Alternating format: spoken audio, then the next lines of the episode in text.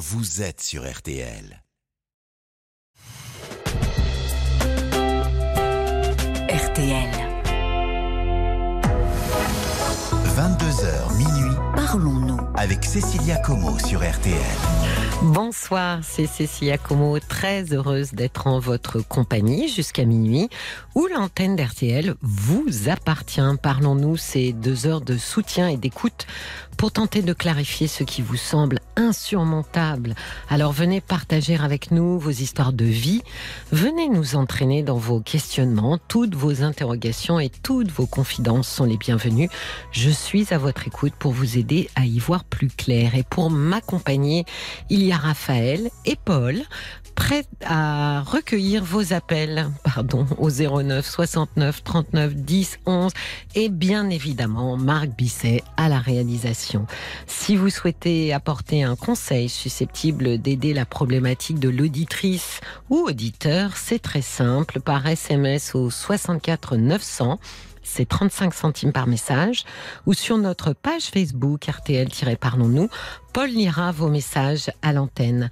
Sans plus tarder, l'antenne est à vous jusqu'à minuit. Bonsoir Marco, Oui, bonsoir. bienvenue dans Parlons-nous. Je suis ravie de vous accueillir. Merci de me prendre à l'antenne. Ben, je vous en prie, merci de nous faire confiance et de nous appeler. Alors racontez-moi. Ben moi, je j'ai 60 ans, je vis, je suis dans la Drôme, moi. Dans la Drôme Oui, à Valence. Oui. Je peux le dire où je- j'habite. Et je vis, je vis depuis une quinzaine d'années en rupture parentale de mes enfants. Ils m'ont tourné le dos depuis une quinzaine d'années. Ils ont quel âge euh, aujourd'hui, vos enfants Le fils aîné à 36 ans et ma fille à 33 ans. D'accord. Voilà. Et donc, qu'est-ce qui s'est passé il y a 15 ans? Bah, ça a démarré avec ma fille. Elle était en études d'infirmière. Elle était déjà en deuxième année quand elle a pris son, son indépendance. Hein. C'était pris un logement avec un, un copain, un, son compagnon, on va dire. allez. Oui. Et moi, j'avais, j'étais pas sur place. J'ai travaillé à distance. Mais vous, ce que vous voulez dire, c'est que lorsque votre fille avait euh, 18 ans, donc, euh, vous vous êtes séparés de leur maman. Non, non, je, je suis séparé. Ils avaient 6 et 3 ans. D'accord. Voilà. Et comme je n'étais pas présent sur le plan géographique, je les avais que occasionnellement les week-ends quand je pouvais me débrouiller pour les prendre, et surtout les, les moitiés des vacances scolaires. D'accord. Donc j'ai pas été présent, faut le reconnaître. hein. Euh, ça, sur, le plan géographique, c'était très compliqué. hein. Ok. Donc euh, ma fille euh, est arrivée aux études. Oui. Elle a eu l'année l'année de son bac, elle a eu le concours d'infirmière, ce qui était une belle réussite.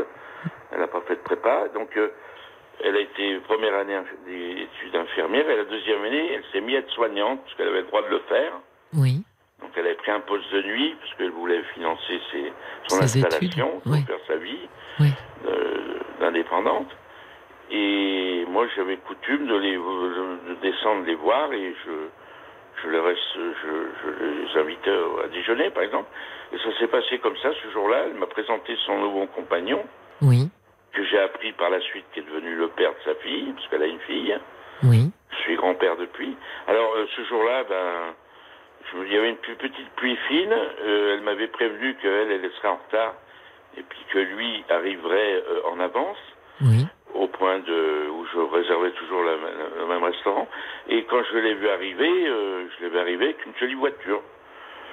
Une jolie voiture allemande, neuve. Je dis, tiens, mais c'est une jolie voiture, hein. Je- voilà, c'est sympa. Bon. Et ma fille, elle est arrivée une demi-heure après avec un scooter, mais dans un état. Moi qui étais motard, je suis tout de suite levé, j'ai fait le tour de ce scooter, je dis, ma pauvre fille, tu peux pas rouler avec ça, c'est pas possible, tu es en danger. Oui. On s'est mis à table, arrivé au fromage, j'ai percé l'abcès. J'ai dit, il faut m'expliquer là, qui, c'est pas toi ce scooter. Elle m'a dit, bah non, la voiture, je l'ai achetée et c'est mon ami qui l'utilise. Et elle, elle allait travailler avec ce vieux scooter.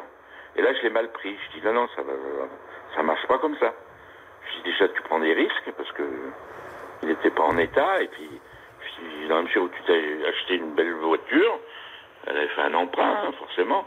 Et je lui dis, il faut que tu l'utilises, quoi, là.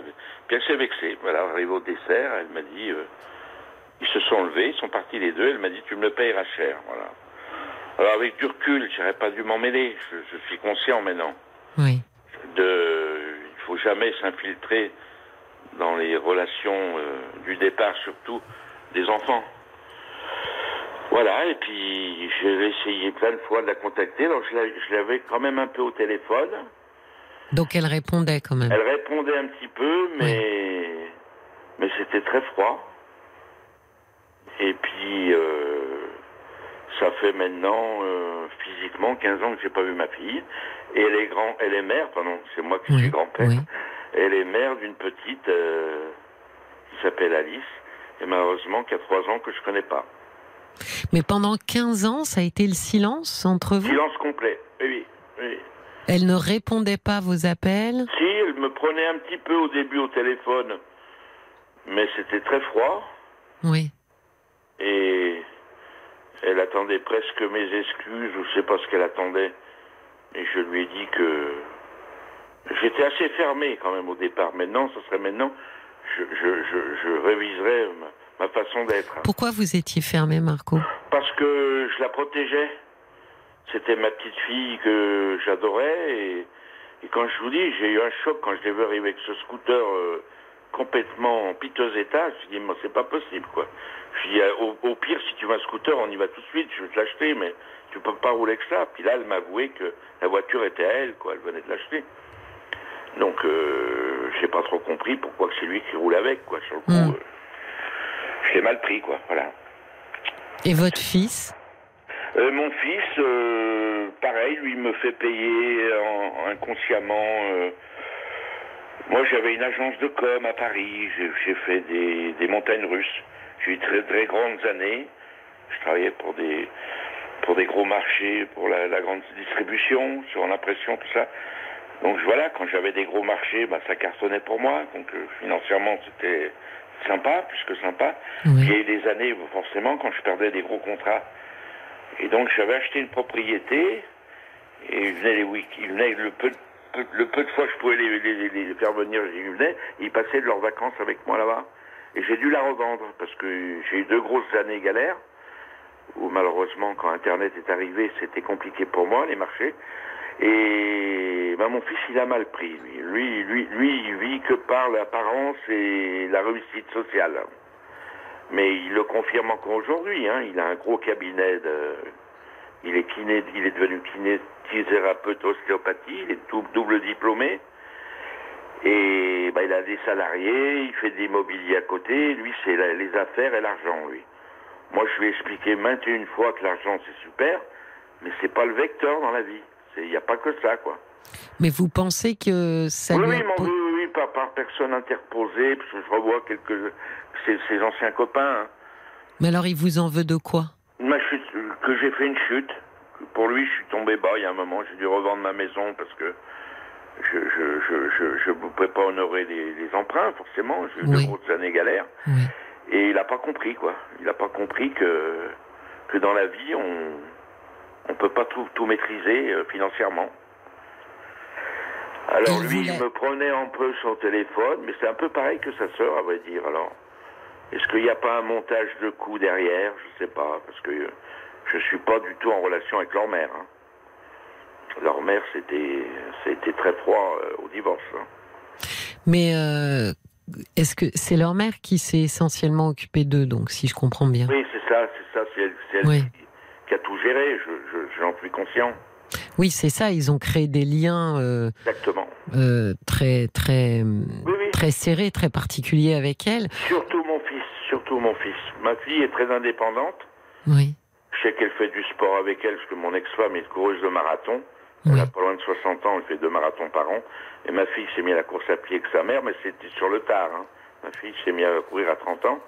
Alors que mon fils, lui, il est...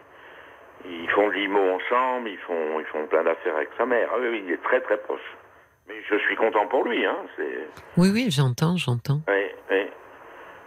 Bah, vraisemblablement, euh, Marco, ce qui s'est passé, c'est que, enfin, ce qui, ce qui m'apparaît, c'est que ils n'ont pas construit euh, de lien avec vous. Et c'est sûrement pour cette raison que ça a été euh, euh, d'autant plus facile, même si facile n'est pas exactement le bon mot, mais Oui. a été plus facile de ne plus avoir de lien avec vous. C'est que le lien devait être déjà euh, très euh, très ténu, quoi. Oui, c'est ça, c'était très, très, très précaire. Oui, oui. Oui, oui, j'en suis conscient. Et en plus, j'étais quand même assez. Je, je- leur disais, je suis papa chéquier, parce que chaque fois que je les voyais, bah, forcément, je compensais par des achats. Oui, Leur premier ordinateur, le, les portables, le permis, voilà, j'ai vraiment participé à tout. Mon fils il a fait des études de kiné à la Riboisière à Paris. Bon, vous vous doutez, dans le 12e, il a fallu prendre un studio. oui. J'ai- assuré, quoi. Mais, mais ça, il a oublié. Il a complètement oublié. Non, je, je suis pas sûre qu'il a oublié. Je pense qu'il euh, qu'il considère que très certainement, euh, au vu du peu finalement de temps euh, que vous avez eux, pu ouais. consacrer, c'est une compensation Oui, c'est ça. euh, par rapport à, à- au, au fait que vous êtes leur père. Quoi. Je pense qu'il n'a pas oublié, mais je pense qu'il pense que c'est normal, Oui. que ça compense votre absence. Alors, ma plus grande, mon plus grand vide, c'est pas connaître ma petite fille, quoi.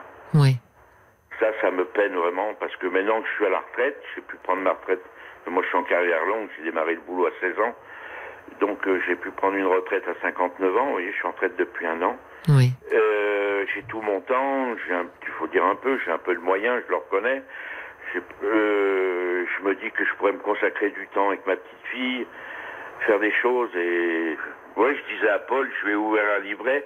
Il a fallu que j'appelle une de ses une de ses tantes, la sœur de, une des sœurs de mon ex-femme, oui. pour avoir les coordonnées, parce que mon banquier il me dit, c'est un ami, il me dit, je veux bien, je veux bien t'ouvrir un livret de ta petite fille, mais il me faut au moins, au moins les, le- les, les l'adresse, il faudrait quelque chose.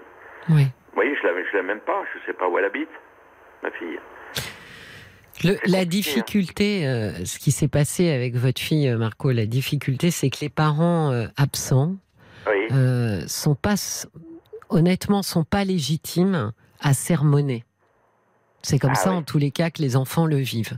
Ils considèrent qu'ils n'ont aucune légitimité à les sermonner oui, parce que euh, bah, parce qu'ils n'ont pas été là euh, pour s'occuper d'eux. Donc Oui, en fait, ils remettent en question l'autorité parentale que vous pouvez avoir. Voyez, Oui. parce que en- comme la présence et le soin parental est absent, ils considèrent, alors on peut, on peut comprendre, que dans le même paquet, ils y mettent aussi l'autorité parentale. De dire, bah, si le soin est absent et la présence est Oui. absente, l'autorité parentale n'a aucune raison d'exister. Et je pense que votre fille a très très mal pris euh, que euh, vous vous sentiez légitime en tant que papa euh, à lui dire bon à lui dire que vous trouviez que c'était pas correct. C'est très compliqué pour les parents divorcés qui voient très peu leurs enfants d'avoir une quelconque légitimité dans leur autorité parentale. On le voit bien même pour l'éducation même ceux qui voient leurs enfants une fois tous les 15 jours hein. C'est très compliqué d'élever un enfant une fois tous les 15 jours. Mais je, où je vous rejoins, Cécilia, c'est que mon fils, je n'ai jamais eu une relation euh, père et fils. On était quand, quand il était étudiant à Paris, moi j'étais sur place aussi, donc on se voyait. oui Et c'est des- je l'emmenais à Saint. Bon, j'étais passionné de rugby. Je l'emmenais voir le Stade Français à Jambouin, tout ça. Je l'emmenais au match, puis l'équipe de France euh, au Stade de France. Et ben, il venait avec ses copains kinés et c'était comme un copain. Et il faisait la sortie avec moi le soir. euh, après, c'était comme un copain, c'était pas un fils. oui elle, elle, elle, s- elle a eu un autre compagnon euh, leur Non, non, et alors, et- et- j'ai- toujours des antennes euh, un peu, hein, je prends un petit peu de renseignements en périphérie. Alors, elle s'est séparée de ce, ce, ce, ce- ce compagnon qu'elle m'avait présenté, qui est devenu le père de la petite. Ils n'ont pas été mariés, et là, elle s'est séparée depuis trois ans. ah votre fille mais votre ex-compagne Oh, bah, mon ex-femme, elle s'est remariée dans la foulée, hein. donc ça veut dire que vos enfants ont eu un beau-père Oui, oui, oui, oui. Alors, qui était très, très proche de de mon fils. Je vais Oui. dire son prénom, je vais éviter comme il est connu Oui, oui, oui. Alors, il est- elle- lui, il est très, très proche de mon fils. oui Et ma fille, elle a un peu quitté, j'avais compris qu'elle avait un peu quitté l'année de son bac, l'année d'après qu'elle est été en école d'infirmière, au bout d'un an, elle a vite pris son appartement parce que elle s'entendait pas avec son beau-père, elle. Ouais. Mais vous voyez, c'est, c'est, je vous pose la question parce qu'on sent bien que votre fils, par rapport à ce que vous racontez, euh, qui vient avec ses amis kinés, etc., on le sent bien qu'il n'est pas en manque de père. Ah bah non. On sent, et c'est pour ça que je vous demandais s'il y avait eu un, un substitut, un mot est moche, hein, mais bon, tant pis, un substitut parental euh, qui ait eu euh, cette image paternelle, parce qu'on sent bien que lui, euh, bah, il, n'est pas en manque, quoi. Il n'est pas en manque de père. Les, les, les garçons qui n'ont pas eu de père, qui n'ont vraiment pas eu d'image paternelle euh, à laquelle se raccrocher, euh, sont quand même assez demandeurs de contact avec le père, même plusieurs années après. Alors, je, je pensais qu'il y a cinq ans, il y arrivait un drame dans, dans leur famille, on va dire leur famille, puisque c'est plus la mienne. Oui. Euh, je, je, je, rencontre un ami commun à mon fils et à moi euh, qu'on connaissait bien. Euh, il me dit condoléances pour tes enfants. Je sais pas de quoi il me parle, je suis tout blanc. C'est un, un, ancien copain lutteur. Je dis, viens vite, on va prendre un verre. Je comprends pas ce que tu me parles là. J'ai un, un, choc là. Et il me dit, est-ce que tu es au courant pour tes enfants Je dis, non, mais développe. Je dis, j'avais, j'ai pris paniqué sur le. Ben oui. Il me parle. Eh ben, il me dit, euh, ça te parle, tel prénom, tel nom? Ah ben, je dis, oui, c'est le deux. Mon, mon ex-femme, quand elle s'est remariée, elle a eu un enfant. Oui. Voilà. Et ben, le, le, pauvre garçon, à 19 ans, il s'est tué en voiture avec toute une équipe. Oh là là. Ouais. ouais. Il avait 19 ans. Il était déjà en première année de médecine. Il voulait être cardiologue. Il était brillant d'ailleurs. Et quand j'ai su ça, moi je l'ai su trois ou quatre mois après, j'ai pu joindre mon ex-épouse pour lui présenter mes condoléances. Et je pensais que mes enfants allaient peut-être avoir un déclic de dire que la vie, elle est éphémère, elle est précaire, la vie. Mais non, ils sont parvenus de. Non, mais j'allais vous dire, Marco, ils ont peut-être eu un déclic complètement différent du vôtre. Euh, on voit bien que dans cette histoire, chacun euh, a vécu euh, une histoire différente oui. et donc fonctionne avec des ressentis très différents. Leur déclic à eux, ça a été peut-être justement Oui. de se rapprocher de leur mère, qui venait de vivre un drame absolu. Oui. Et donc, euh, bah, Marco qui revient, qui a envie d'un peu de, de présence ou de temps, bah, vous pensez bien que c'est passé, euh, c'est passé tout en bas de la liste des priorités, quoi. Alors, si je comprends bien, d'après votre approche, Cécilia, c'est que je suis devenu un, un papa géniteur. Je pense que euh, il s'agit. ben, je redis la même chose. Pas un papa géniteur parce que vous avez eu quand même des échanges et du partage. Ils ont quelques souvenirs avec vous. Oui. Sûrement pas assez à leur goût, mais ils en ont quand même. Alors que les papas géniteurs, euh, les enfants ont quasiment Oui, aucun souvenir. Non, non, je pense euh, honnêtement qu'il y a eu un manque de construction du lien et que euh, du coup, eux sont, sont sûrement assez, euh, assez désarçonnés, assez surpris euh, de vos attentes, euh, en, en se disant, bah, nous, on s'est construit sans lui, quoi, en fait. Euh, euh, en gros, qu'est-ce qu'il veut? Voilà, qu'est-ce qu'il attend de nous, qu'est-ce qui et puis parce que ils ont conscience aussi que hum, ce qui euh, ce qui est passé est passé, les attentes qu'ils ont pu avoir quand ils étaient plus jeunes vis-à-vis de vous et ils en ont certainement eu, euh, Marco. Euh, c'est passé. Ils savent que ça, ça ne sera jamais euh, réécrit. Ils ont certainement langui un papa qui n'était pas là et ils ont appris à faire avec. Et ils se sont plutôt bien construits, vos enfants. Je pense que le beau-père, Ah, effectivement, a joué un rôle important. Euh, et du coup, c'est un peu comme un creux. Si on le remplit, Ouais. bah, quand vous arrivez, bah, ça fait une bosse. Ça fait une bosse. Voilà, de se dire mais mais pourquoi euh, Qu'est-ce qu'il veut Qu'est-ce qu'il attend de nous euh, euh, Et puis il doit y avoir quand même un peu de colère, hein, Marco, de leur part. Oui, il y en a. Je Oui, pense pas qu'ils soient dans une zénitude absolue. Sinon, justement, ils seraient beaucoup plus aimables. Oui. Euh, S'ils le sont pas tant que ça, c'est parce qu'ils doivent vous en vouloir de ne pas avoir été suffisamment euh, à leur côté. Présent. Oui, oui, mais je me souviens même que quand j'avais, je me suis jamais remis en couple. Moi, j'ai eu des relations avec, euh, avec, une, avec une ou deux femmes, et chaque fois, je masquais la relation quand je les avais. quand je les avais en week-end, je les passais avec eux. Oui. Je voulais pas leur présenter une, une relation qui n'était pas euh, euh, ferme et définitive. Oui, oui, oui. Voilà. Aujourd'hui, euh, au- euh, aujourd'hui, je pense que euh, bon, déjà, il faut pouvoir euh, interpeller vos enfants, ce qui est peut-être le plus compliqué, c'est-à-dire euh, euh, capter leur attention Ouais. Hein pour qu'ils puissent vous écouter. Parce que je pense que vous avez des choses à leur dire. Euh, je pense qu'ils ont besoin, Marco, d'un mea culpa. Ben, j'ai double peine, c'est que malheureusement je vis seul. Oui. J'avais une copine depuis 8 ans, malheureusement c'est séparé. Et le fait de, le fait d'être revenu euh, célibataire, on va dire seul, Oui. ça, ça, dé- c'est- ça, ça dé- ça- ça m'a accéléré ma- mon manque de relation avec mes enfants. Mais oui, mais Quand j'étais avec des- ma compagne, euh, je j'y pensais, mais voilà, on était occupés, on était bien ensemble. Et Marco, malheureusement que depuis que je suis seul depuis 6-7 ans, mais oui, je me rends compte que. Mais Marco- pense, quoi. Ils ne sont pas dupes. Le problème est celui-là, c'est que chacun des deux doit se dire bon, bah maintenant il a du temps, il a le temps de s'occuper de nous, Oui, il a plus rien à faire. Oui, sauf que aujourd'hui, on a 36 et 33 ans, on n'a pas du tout besoin qu'un papa s'occupe de nous. On sait s'occuper de nous tout seul. Vous voyez, ce qui me fait peine, j'envoie toujours un.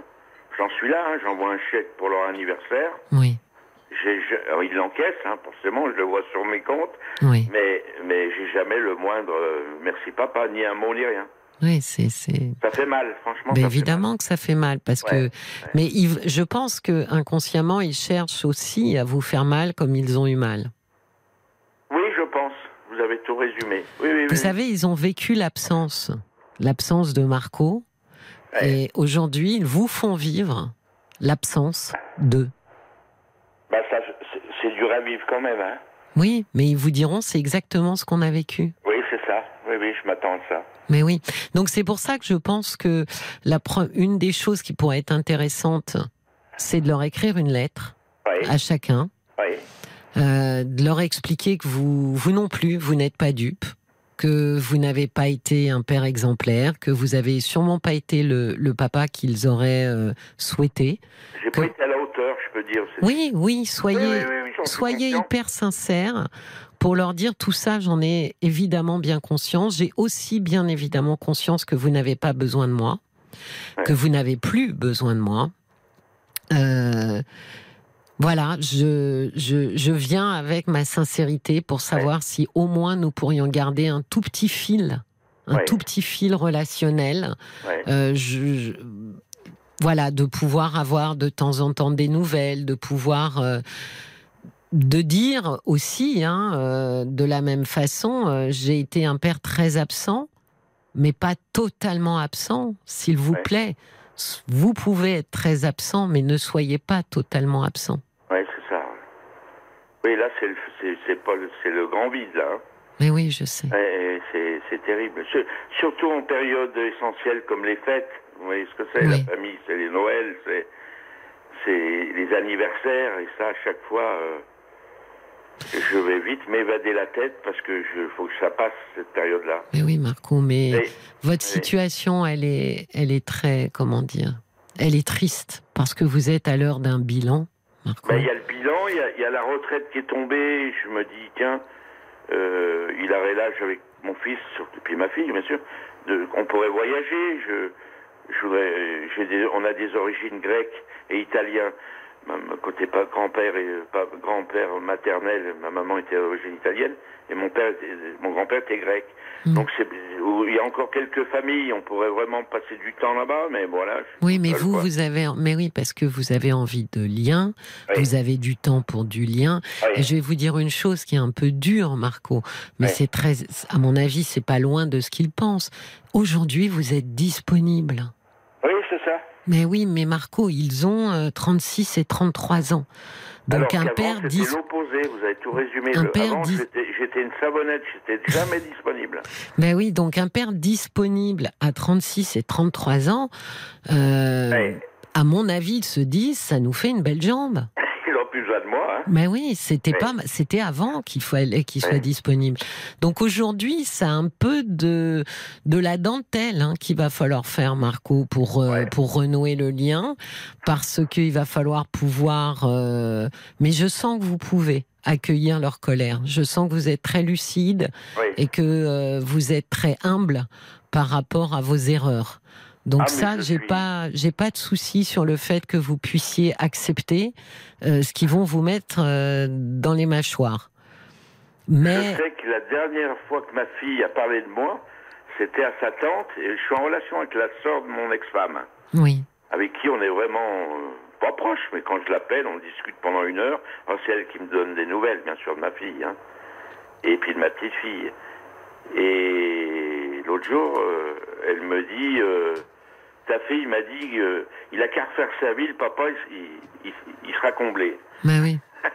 Mais vous voyez, c'est ça. C'est qu'ils, quand je vous ai dit, ils sont pas dupes. Hein. Ouais. Euh, il est seul, il est à la retraite, il Ouais, a du ça. temps. Ah ben ça y est, il se souvient qu'il a des enfants. Oui, voilà ce que se disent ça. les Eux, ils le enfants. comme ça. Mais oui. C'est pour ça qu'il faut, euh, en se mettant un peu dans leur tête, euh, vous allez pouvoir écrire euh, quelque chose euh, qui ne, comment dire, qui les heurte pas. Encore une fois, voyez, euh, le papa qui était pas là, mais qui fait des leçons, ça, ça passera jamais, jamais, jamais, Ah jamais. bah là, ce sera le clash définitif. Ah ben oui, mais c'est pour tous les parents. Hein. Les Mais parents sont légitimes à partir du moment où ils ont donné quelque chose, ils ont été généreux de leur personne. Ouais. Euh, donc je pense que voilà, sachant que effectivement euh, c'est vrai que c'est Ouais. parce que vous êtes plus disponible, c'est vrai que c'est parce que vous êtes à la retraite. Ouais. Euh, sur ça, euh, euh, ils ont raison donc de pas effectivement leur raconter autre chose, mais de leur dire au-delà de ça, je ne demande pas évidemment qu'on puisse réécrire l'histoire parce que Ouais. ça on ne pourra pas. Je demande juste qu'on puisse se voir une ou deux fois par an et ça. vous déciderez de si c'est une heure ou une après-midi. Vous voyez, j'ai investi il y a 20 ans, c'est un petit truc, c'est un petit studio sanguinaire à Ajaccio, parce que je suis passionné de la Corse. Et je pensais leur faire un double des clés. Bon, tout le monde m'a déconseillé. Il m'a dit non, ça, ne le fais pas. Ils iront pas. Oui, mais non. Parce qu'il faut d'abord que vous puissiez euh, recréer ce lien, que vous puissiez, euh, je vous dis, demandez-leur de dire je ne demande pas, euh, je, je, je ne demande qu'à vous voir une fois ou deux par an. Choisissez si Ouais. c'est une heure, si c'est une après-midi. Ouais. Je, je n'ai- S'il vous plaît, ne coupez pas le lien. Dites-leur ça. parce que je sais même pas à quoi il ressemble maintenant. Mais Ah vous vous rendez compte, en 15 ans, ils ont dû changer. hein. Oui, oui, Ouais, ça, ça va être dur pour moi. De les revoir physiquement, ça va être compliqué. mais oui. Mais bon. Ah, pour eux aussi, hein bah Marco, oui, oui. vous avez changé aussi en 15 ans. Je sais. Merci Cécilia. Ah ben, non, mais j'imagine qu'ils sont pas les seuls à avoir oui. changé. Oui, oui. Non, mais c'est pour ça, ça c'est vraiment euh, renouer quelque chose, un fil qui s'est coupé, euh, et il va falloir faire ça avec grande délicatesse. Que nous disent euh, Exactement nos ça. auditrices, auditeurs? Et Sarah qui dit avec des regrets sincères, il faut rentrer à tout petit pas dans la vie de ses enfants. Une Oui, petite fille serait sans doute heureuse d'avoir un grand-père de plus, tout doucement. Ce qui est passé est passé, mais on peut enrichir l'avenir. Bon courage, Marco. Ouais, Oui, vous voyez, c'est ça. Tout le monde euh, recommande d'y aller tout délicatement, humblement, comme vous l'êtes, Marco, euh, et de et de dire que ce que ce qui leur va bien à eux vous ira bien à vous. D'accord? J'ai mis un peu de sous sur un livret pour ma petite fille. Même Ne leur jour- parlez pas des sous, Marco. Ben, je sais, je sais, mais. Non, il- c'est pas de la protéger là-dessus. Oui, mais Marco, c'est pas de sous dont ils ont Mais manqué, c'est de euh, votre présence et de et de votre soutien. Donc ne les ramenez pas justement à quelque chose De Qui- qui, oui, Oui, qui a été la seule chose que vous ayez donnée, sinon ils vont se dire mais il a pas du tout changé en fait. Il a toujours pas compris. Donc ne leur parlez pas de tout ça, euh, Oui. aucun intérêt. Euh, Parlez-leur de, de, de- de- dites-leur s'il vous plaît ne coupez pas le lien. Je, vais- je vais leur dire que ma nouvelle compagne va bientôt arriver. Et que malgré tout, même comblés, vous avez toujours envie de les voir. Ah, mais je serais même euh, je serais heureux de, rencontrer l'amour aujourd'hui, j'en suis conscient.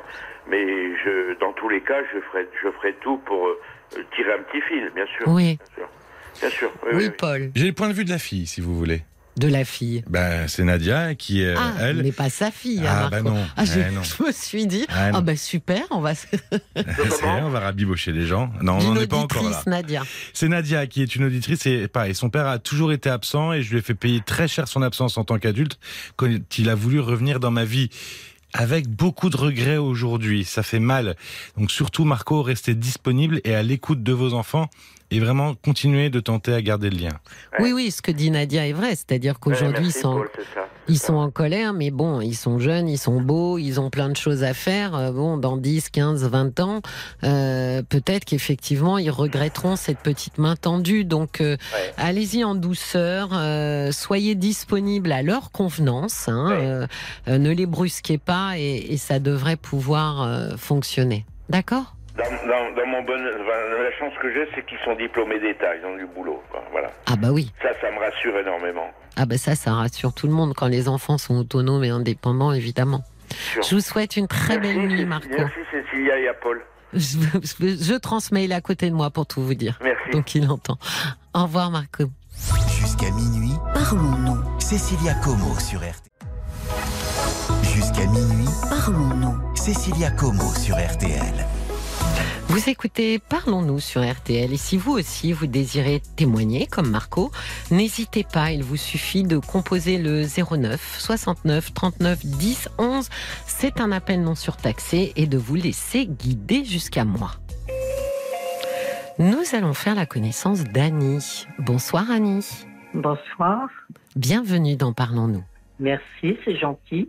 Ben, je vous en prie. Heureusement qu'on est gentil, il manquerait plus qu'on vous reçoive méchamment. On n'aurait pas beaucoup de monde qui appelle. Bon, racontez-moi, Annie, ce qui vous arrive. Alors, moi, ce qui m'arrive, c'est que l'année dernière, au mois d'août, j'ai fait la connaissance d'un homme dans le bourg où j'habite maintenant. Et Oui. lui, il habite aussi dans ce bourg-là. Donc, on a eu un coup de cœur tous les deux. J'ai appris qu'il était marié cinq jours après, mais pas par sa faute, parce qu'il pensait que j'étais au courant, mais on me l'avait pas dit. Oui. Et euh, on a eu une aventure jusqu'au 1er octobre parce qu'elle a commencé à lui créer des problèmes, parce qu'elle voyait que je lui parlais sur Facebook, mais innocemment. Qui, elle? Et- Sa femme? Sa, femme, Oui. voilà. Donc, euh, elle lui a tellement mis la pression qu'il m'a dit, écoute, euh, moi, ça me crée trop de problèmes, donc je préfère euh, qu'on arrête. Donc, il a coupé les ponts avec moi. Oui. Ils sont mariés depuis combien de temps? 37 ans. Oui.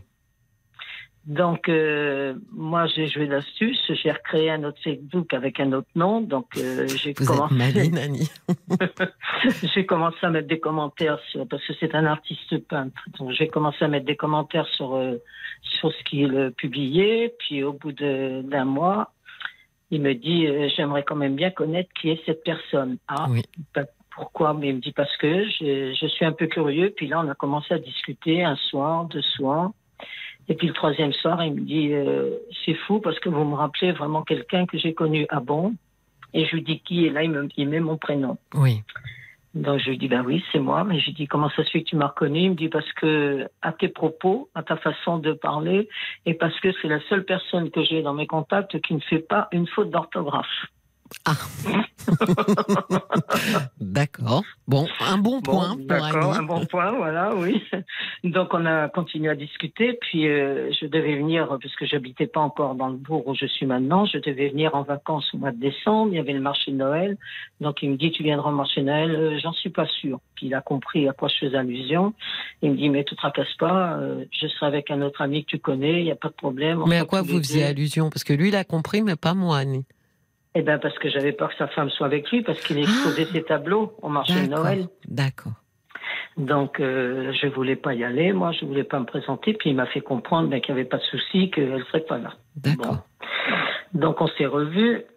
Et puis, il m'a fait venir chez lui le lendemain, puisqu'elle, elle fait un travail bénévole à 10 km d'ici. Oui. Donc, bien sûr, on est retombé dans les bras l'un de l'autre. Et puis, euh, on s'est revus pendant une dizaine de jours, sans qu'il y ait rien d'autre. Simplement, on allait faire des courses ensemble, ou il m'emmenait ailleurs, euh, à 20 km d'ici. Enfin, bref, euh, rien de, rien de vraiment méchant. Mhm. Et puis je suis rentrée chez moi, puisqu'à l'époque j'habitais pas là.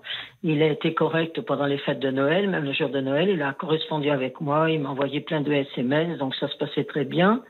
Et puis, euh, ben, malheureusement, j'ai posé un jour mon portable entre Noël et le 1er janvier sur ma table. Et quand j'ai repris le portable, ben, j'ai appuyé sur la touche qu'il fallait pas, quoi. Donc, j'ai fait sonner le téléphone alors qu'elle, elle était à côté de lui. Ah, Voilà, donc euh, elle lui a demandé qui j'étais, donc il lui a dit oh, bah, c'est quelqu'un qui est sur Facebook, comme tous ceux qui sont sur Facebook pour acheter mes tableaux, donc il a réussi à noyer le poisson, et puis de là il est parti en week-end chez des amis pour le réveillon du 1er janvier, et j'ai pas eu de nouvelles pendant trois jours. oui. Pas un petit mot le soir du réveillon pour me Mais il n'était pas année, seul chez les amis. Il était parti avec elle. Ah ben oui, il était parti Oui, avec oui, elle, oui, et puis il était chez les amis, donc... Bah, euh, On peut comprendre, Annie, que après euh, l'appel. moi, je, euh, moi, je comprends pas, parce Bah, qu'il si. aurait, pu, il aurait pu mettre un petit SMS, quoi, mais simplement. Annie, Annie, après l'appel inopiné, à mon avis, il n'a pas touché son portable pendant Non, trois jours sûrement. pour euh, lui faire comprendre que elle n'avait aucune raison de D'avoir se. des soupçons. Voilà. Mais moi, je l'ai mal pris parce que comme je vivais très mal ma situation euh, à l'époque euh, chez moi et que j'étais toute seule pour passer les fêtes, pensais bien que ça a ruminé dans ma tête et je Mm. me suis dit euh, tout un tas de choses. Donc, euh, quand il est rentré, ben, je l'accueillais un peu froidement au téléphone. Et puis, ben, il a rompu de, de, de, d'SMS en SMS. On s'est carrément disputé. Et là, au mois de février, il m'a dit, c'est plus possible, euh, moi j'arrête. Donc, deuxième rupture, bien Oui. entendu. Donc, euh, ben, on a arrêté. Et puis, euh, j'avais eu le temps de lui dire que je venais emménager dans le bourg où il habitait. Il savait où, d'ailleurs, au bout de sa rue, au mois de mars. Au bout de ça. Donc, euh, oui, au bout de sa rue, oui, c'est un un hasard. hasard? mais c'est comme ça. Oui, oui, c'est un hasard. Ah, c'est incroyable. C'est un hasard parce que j'ai trouvé euh, un appartement neuf dans un immeuble neuf qui s'est fait construire au- au bout de sa rue, mais en tournant hein, quand même, pas dans la même rue. D'accord.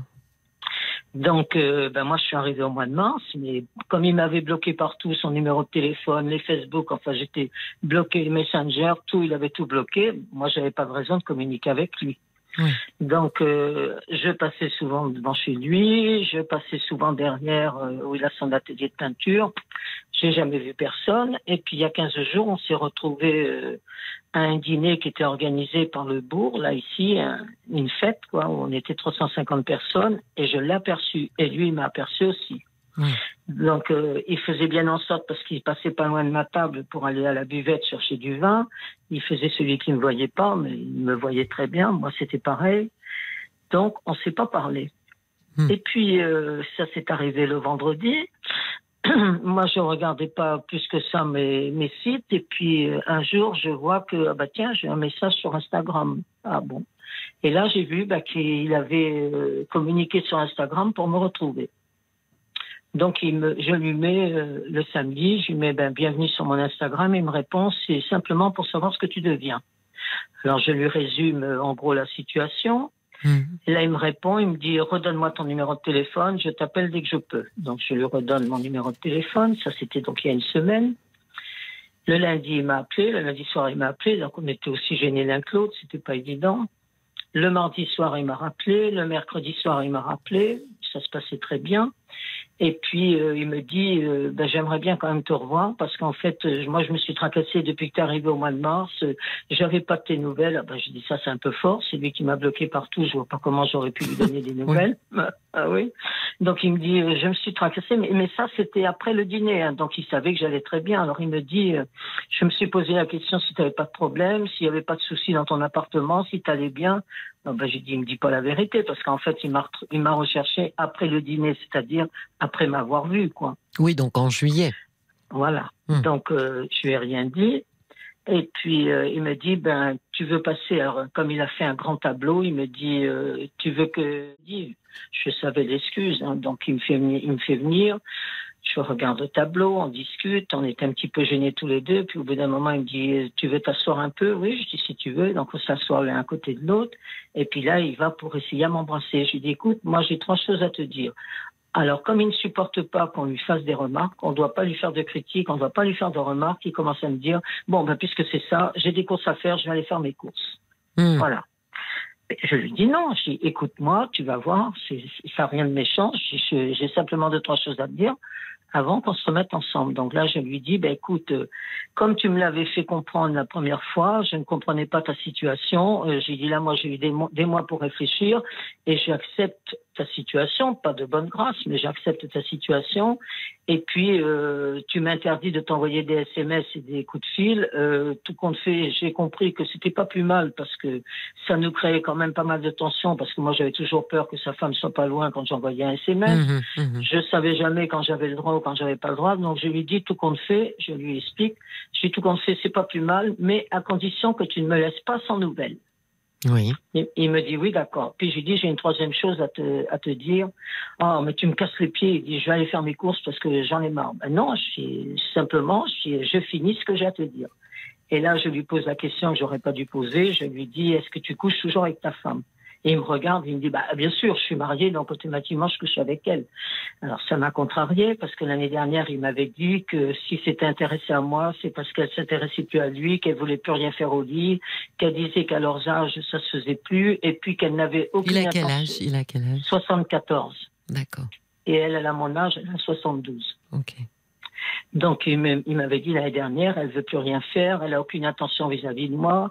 Le matin, quand j'arrive de la cuisine, si c'est pas moi qui vais lui dire bonjour, elle viendra pas me faire un bisou et tout.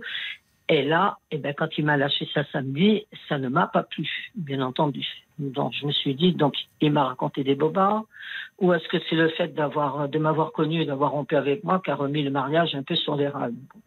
J'ai mal pris la chose, et là, il me regarde et il me dit, euh, bon, tu fais quoi alors? On peut faire ou on peut pas faire? Ben, J'ai dit oui, il n'y a pas de souci. Donc, euh, C'est pas très élégant, hein non, c'est pas très élégant. En fait, il m'a dit est-ce qu'on peut faire l'amour ou pas? Je lui ai Bah dit oui. c'est- c'est pas un problème. Donc on l'a fait, bien entendu. Et puis là, euh, il avait quelques courses à faire qu'elle lui avait donné à faire. Et j'ai senti quand il a eu fini avec moi, dès qu'il a eu posé le pied à terre, il repartait dans sa vie de couple. Oui, oui, oui. Moi, j'existais plus. euh, il avait qu'une hantise. Il fallait que je parte pour qu'il puisse aller faire ses courses, qu'il allait être en retard parce qu'elle allait revenir de son travail bénévole une demi-heure après. Donc, il, c'est tout le temps l'impression que ça me donne qu'il craint sa femme, qu'il en a la trouille. Je sais pas, c'est l'impression tout mais il est ça un peu goujat, hein, quand même, Annie. Hein. Oui, Ah bah, Oui, quand oui. même, il fait son petit, Donc, il euh, fait sa petite affaire. euh, il ça. se rhabille, pof. euh, c'est à peine Voilà, s'il a- pas la porte pour vous dire, bah tu claqueras la porte en partant. Ne- Pas, mais c'en est pas loin. Ouais. Quoi. Donc, il me laisse me rhabiller, lui il va se surchanger dans sa maison, il s'emmène avec ses chaussures, et là, il me dit, dès que je suis disponible, je te le dis. Bon. Hum. Donc, euh, il me dit par contre, euh, t'accepteras que je vienne dans ton appartement Je dis oui, mais tu sais qu'en face de chez moi, il y a des pipelettes que tu connais et moi, ça me dérange pas, mais c'est pour toi. Il m'a dit, c'est pas un problème. Bon, ben d'accord, on en est resté là. Donc, le samedi, ben, j'ai pas eu un petit commentaire, pas un petit SMS, rien du tout. Le dimanche, la journée s'est passée pareil, sans coup de fil, sans SMS, sans rien. Donc, ça a commencé à me, à me gonfler un peu, quoi. À me chauffer puis- un peu les oreilles. Oui, c'est ça. Et puis euh, le lundi soir, il m'appelle à 18h, mais alors tout gai, tout content. Il avait passé un super dimanche, il avait été à la plage avec elle, ils avaient retrouvé des amis, les amis les avaient invités à dîner, il était rentré tard, et puis là, le lundi, il avait été avec elle chercher son petit-fils à la gare à, Nantes, et puis ben, je sentais qu'il était très très gai, très gentil à me parler, mais très très gai. Bon. Et puis depuis, plus de nouvelles. Et on est mercredi. Voilà. Donc, comme j'ai pas le droit d'appeler, que j'ai pas le droit de mettre de SMS, je ne sais pas ce que ça veut dire. Donc, il Mais- m'avait lâché dans la conversation lundi soir. Il m'avait dit samedi, je te préviens déjà, samedi, on pourra être tous les deux samedi matin puisqu'elle part travailler comme d'habitude. Voilà. Oui, mais alors déjà, vous êtes euh, pas forcément sur la même définition du euh, tu me laisses pas sans, sans nouvelles. Voilà, c'est ça. Euh, Parce que lui, il me disait l'année dernière qu'il comprenait pas que j'étais accro à mon téléphone comme j'y étais accro, qu'on n'a pas besoin d'échanger, de se téléphoner pour s'aimer. Voilà ce qu'il me disait. Oui, donc vous, il faut voir ce que vous vouliez dire. Est-ce que c'est tu me laisses pas 24 heures sans nouvelles ou tu me laisses pas 3 jours sans nouvelles Parce que lui, ça. apparemment, il n'a pas exactement la même notion. Il peut vous Non, laisser parce 3 que, jours sans nouvelles. Voilà, l'année dernière, il m'avait expliqué, moi j'étais pas contre, qu'il voulait rien changer à sa vie, qu'il y avait trop d'enjeux au point de vue argent Mmh, parce que mmh. c'est un artiste peintre et qu'il voulait pas. Bon, ça c'était une excuse qu'il m'a donnée, mais moi je lui avais répondu, mais de toute façon j'ai pas l'intention de te demander de divorcer. Moi, je ne veux pas revivre avec un homme 24 heures sur 24 avec moi. Ça Mhm. c'est ce que je disais l'année dernière. hein. Pourquoi vous dites quoi cette année Annie? Ben, le problème, c'est que quand je l'aperçois dans le bourg, ben, moi, je fonds, quoi. Parce que quand je, je l'aperçois, moi, moi, je suis amoureuse de lui. Lui, je sais pas les sentiments qu'il a pour moi. Je me pose des questions, mais moi, je suis amoureuse de lui, quoi. Je crains que cette relation vous fasse beaucoup souffrir, Annie. Oui, je sais. Je, je me suis dit tantôt, ça y est, te voilà reparti comme l'année dernière, ça recommence de la même manière. Lui, il fait sa petite vie. Oui. Euh, c'est un homme qui s'organise pour prendre tous les plaisirs de la vie. Et quand je Oui. dis tous les plaisirs, ça peut être dans son jardin, ça peut être cueillir des légumes, des fruits, faire des confitures. Il, il mène sa vie comme il l'entend. Et moi, je suis quoi dans tout ça? Oui. Moi, j'ai un peu la même impression, Annie. hein. J'ai surtout l'impression d'un homme qui n'a pas du tout envie de s'embarrasser. Non, c'est ça. Et dès que vous êtes entre guillemets embarrassante avec vos questions, avec euh, vos demandes ou vos attentes, il met beaucoup de distance. Il n'a ça. clairement pas envie de s'embarrasser. Non, non, mais il l'a toujours dit. hein. Il me l'a dit depuis l'année dernière et il me l'a redit la samedi. Il me dit, moi, je t'ai toujours dit que je voulais vivre quelque chose de léger avec toi. C'est-à-dire qu'il veut avoir du bonheur avec moi, mais pas de contrainte. Oui, Voilà. c'est ça. Léger, ça veut dire pas embarrassante. C'est ça. Donc, euh, Donc, il faut vous- que j'accepte tout parce que là, moi, j'ai rien dit. Voilà, j'ai rien dit. J'ai pas fait de commentaire du fait que ben, cette situation familiale quand même m'embête un peu. Moi, ce que je me rends compte quand même depuis que j'habite ici, c'est qu'ils font quand même les mêmes sorties que moi et tous les deux. Alors, je reconnais que quand ils font une sortie dans une fête ou quelque chose, ils sont pas ensemble. hein. Ils sont toujours l'un à un bout, l'autre à l'autre bout. Ils sont pas ensemble. Il m'a dit, par exemple, qu'il y a huit jours, on a été à un concert dans une église. Et il m'a dit, je t'ai repéré dès que je suis rentrée dans l'église, parce que en fait, je l'avais pas vu. C'est elle que j'ai vue quand on s'est levé pour partir. Tiens, ben, j'ai dit, mais c'est sa femme qui est là. Et lui, je l'ai vu euh, monter l'allée pour venir la chercher. Et il m'a dit après, quand je suis rentrée dans l'église, je t'ai repéré tout de suite et je t'ai pas quitté des yeux de tout le concert. Il me fait plein de trucs comme ça, vous voyez. Ben oui, il vous, il vous séduit. Hein Hum, hum. c'est ça. Oui, mais en même temps, ce qu'il y a derrière, c'est si tu me veux, tu acceptes mes conditions. C'est ça. Alors, j'ai pas le droit d'envoyer de message, j'ai pas le droit d'envoyer d'appel. Je dois accepter qu'il est marié. Maintenant, il me lance en pleine figure qu'il couche avec elle, alors que l'année dernière, il m'avait dit que c'était fini. Et moi, je dois fermer ma goule, quoi. Et Ben le souci, c'est que même si je veux lui dire tranquillement, comme je viens de vous l'expliquer, il le prend comme une, comme une comédie. Samedi, il a commencé à me dire, ça y est, on peut jamais se voir sans que ça se termine par une Mmh, dispute. Il mmh. n'admet pas que je lui donne euh, mon, mon ressenti, quoi. Annie, il veut une maîtresse docile Voilà. et non comprendre. embarrassante. C'est ça. Donc, en gros, euh, quand lui a envie, il vous fait un petit signe, vous Hein faites un grand sourire, vous ouvrez grand la porte, vous êtes ravi de le voir, et quand il part, vous ne savez pas quand est-ce que vous le reverrez. Voilà, Voilà. c'est ça la Voilà. relation qu'il propose. Et Voilà. c'est pas la relation que vous voulez, Annie, donc ça peut Non. pas coller. Non, mais je sais tout ça, mais le problème, mais je sais, mais tout le monde me le dit, hein. tout, tout, tout le monde à qui j'en parle me dit, mais qu'est-ce que tu fais avec ce mec-là? Tu vois bien qu'il se fout de ta gueule, voilà ce qu'on me dit, excusez-moi hein, l'expression. Ben oui, mais c'est un peu vrai. Hein. Bah, euh, c'est bien résumé, Annie. Le, le problème, c'est que moi, je suis amoureuse de lui, quoi. Alors Ben je fais quoi? Parce que si je, si la je maladie d'amour, vous connaissez, euh, ça, Annie voilà. Ah, bah oui. De 7 à le, 77 le ans. Ben voilà, le problème, c'est que je me dis, si je le laisse tomber, je suis malheureuse parce que quand je le vois, ben je fonds, quoi. Oui. Mais d'un autre côté, quand je suis avec lui, je suis malheureuse aussi parce qu'il il, me- il me donne pas satisfaction. Il me l'a donné, là, vous voyez, la semaine dernière, pour m'appâter, pour me faire revenir samedi chez lui. Voilà. Voilà comment Ben, je vois les choses. Surtout, honnêtement, Annie, euh, pour avoir des relations sexuelles avec vous. C'est ça, c'est ça. Il y a ça Alors, bout. euh, hein. Avec moi, il me dit euh, toujours, même si on ne fait pas de relations sexuelles, mais qu'on est allongé l'un côté de l'autre, qu'il met sa tête sur ma poitrine, il me dit, ben voilà, moi, c'est tout ce que je demande, je suis bien comme ça. Voilà. Oui, mais vous, vous n'attendez pas du tout. Vos attentes, vos attentes sont tellement différentes que, euh, à part effectivement. Alors, si, euh, d'abord, je vais passer par euh, par Paul. Pour Oui. après, je vous dirai ce que j'en pense. Mais on oui, va je vais vous écouter rajouter que. simplement quelque chose, c'est que malgré qu'on faisait l'amour, quand il avait occasion d'aller quelque part à 30 km, il venait me chercher pour m'emmener, pour qu'on soit ensemble en voiture, simplement comme ça, quoi, sans, sans Oui, rien mais faire. ça, mais- ça, Annie, c'était avant qu'il se rende compte que ça puisse lui coûter cher quand sa femme s'est rendue. Ben voilà. Hmm. Paul. Ah, la première réaction, c'est euh, c'est Tina qui fait Oh là là, mais c'est un goujat de ouf. Il faut partir, Annie. Euh, Il y a Sarah qui dit en dehors du risque de s'éprendre d'un homme marié, je trouve quand même merveilleux que des personnes d'un certain âge jouent à des cache-cache amoureux. Ceci dit, pour votre euh, histoire, le monsieur n'est pas un gentleman. Restez jeune, Annie, mais avec un autre. Il y a la moite d'Annecy aussi qui a le sentiment que cet homme ne s'engagera pas avec vous pour une liaison. Il ne me semble ni très courageux ni très fiable. Et puis euh, il y a de valet de cœur aussi qui euh, écrit que vous êtes la maîtresse d'un homme qui ne vous donnera jamais sa priorité. Vous êtes un très Non, joli bibelot qu'il admire à ses temps perdus et qu'il repose sur son étagère une fois son bien-être atteint. Si vous aimez être une femme objet, bah, ne changez rien. Mais votre souffrance, elle aussi, elle restera. Oui, c'est c'est C'est ça, je suis entièrement d'accord. Ben je oui. sais. c'est c'est le- la grande difficulté là, Annie. euh, Je sais, il y en a qui me disent souvent, mais et tu te rends compte que c'est toi qui es jalouse de sa femme, alors que c'est sa femme qui devrait être jalouse de toi. Oui, oui, Hein mais euh, au départ, il vous a fait croire que sa femme c'était pas du tout ça. un problème. Évidemment, quand on mesure pas le coût euh, que ça peut avoir de tromper sa femme, euh, c'est beaucoup plus simple. Quand il a mesuré, parce que euh, elle s'est interrogée, qu'elle a été suspicieuse, à ce moment-là, il a fait marche arrière toute, en mesurant que à aucun prix il n'allait, il n'avait certainement absolument pas envie de se séparer euh, de son épouse, absolument pas, à aucun Ah mais moment. moi je je lui demande pas hein, en plus. Moi Oui. Je lui demande pas. Oui, je mais sa femme peut dit. le demander, euh, Annie. Euh, on- Jusqu'à minuit, Parlons-nous. Cécilia Como sur RTL.